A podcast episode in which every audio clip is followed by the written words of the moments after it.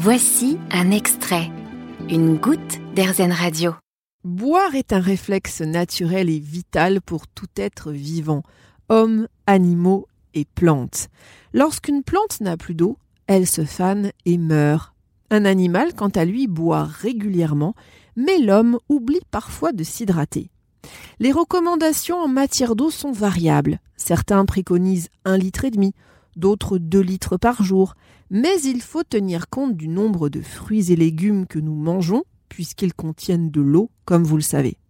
Méfions-nous de certaines eaux très minéralisées en calcium, sodium ou magnésium, qui peuvent faire travailler les reins de manière exagérée et finalement faire plus de mal que de bien.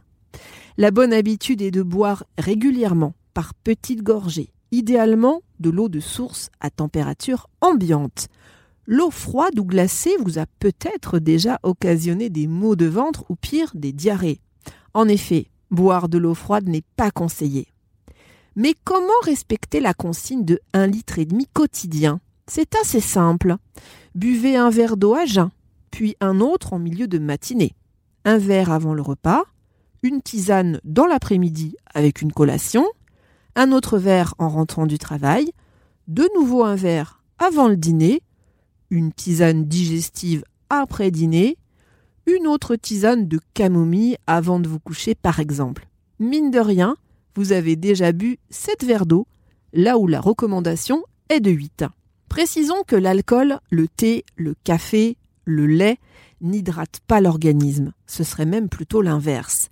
Revenons aux bienfaits de l'eau. Si le goût de l'eau vous semble bien ennuyeux, pensez à ajouter un filet de jus de citron ou d'orange bio une rondelle de gingembre, un bâtonnet de cannelle ou quelques feuilles de menthe. Et pour ceux et celles qui souhaitent perdre du poids, la recommandation est de boire afin d'aider le corps à brûler des calories et à drainer les déchets et toxines hors de l'organisme. Seulement voilà, certaines personnes stockent l'eau dans leur tissu adipeux. On parle de rétention d'eau. Donc certaines femmes s'astreignent à boire 2 litres d'eau par jour et se plaignent de grossir et d'être ballonnées. La rétention d'eau est souvent due à des troubles hormonaux, abus de sel, de certains corticoïdes ou d'une chaleur excessive. Que faire alors?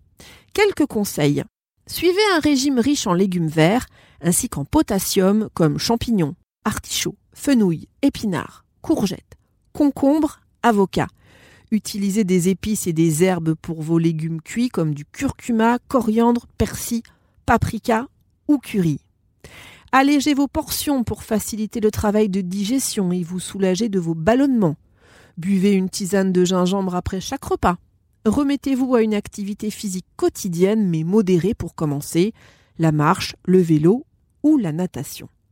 Que cela ne vous empêche pas de continuer à vous hydrater. La rétention d'eau est davantage liée à la nutrition, sachez-le, qu'à l'hydratation. Si les troubles persistent, consultez votre médecin traitant. Mais quels sont les vrais bienfaits de l'eau? Mieux réfléchir. Eh oui, une étude britannique a constaté que les ados mieux hydratés trouvaient plus vite que les autres la solution à un problème de maths. L'eau maintient le volume de notre cerveau. Deuxième avantage, conserver une belle peau. Ce n'est pas une légende. Sans eau, notre peau se ride, se creuse et s'abîme. Troisième avantage, boire permettrait d'agir sur l'humeur, de réduire la fatigue, la confusion et l'anxiété. Quatrième avantage, on l'a dit, drainer les toxines et les expulser grâce aux urines. Allez, je vous laisse, je vais boire un coup, mais de l'eau bien sûr. Vous avez aimé ce podcast Erzen Vous allez adorer Erzen Radio en direct. Pour nous écouter, téléchargez l'appli Erzen ou rendez-vous sur erzen.fr.